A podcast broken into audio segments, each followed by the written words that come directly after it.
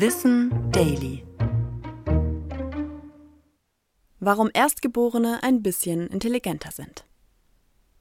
Am Gerücht ist tatsächlich etwas dran. Erstgeborene Kinder haben einen leicht höheren Intelligenzquotienten als ihre jüngeren Geschwister. In Studien konnte ein Prozentpunkt mehr bei den Älteren festgestellt werden. Das liegt aber nicht an der Geburtsreihenfolge an sich, sondern an welcher Position in der Familie man letztendlich aufwächst.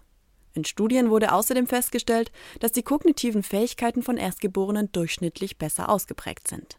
Das liegt wahrscheinlich daran, dass sich Eltern mit ihrem ersten Kind besonders intensiv beschäftigen und viel Aufmerksamkeit auf sie richten.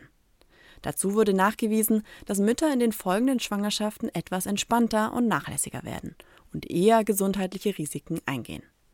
Solltest du zu den jüngeren Geschwistern zählen, musst du dir aber keine Sorgen machen.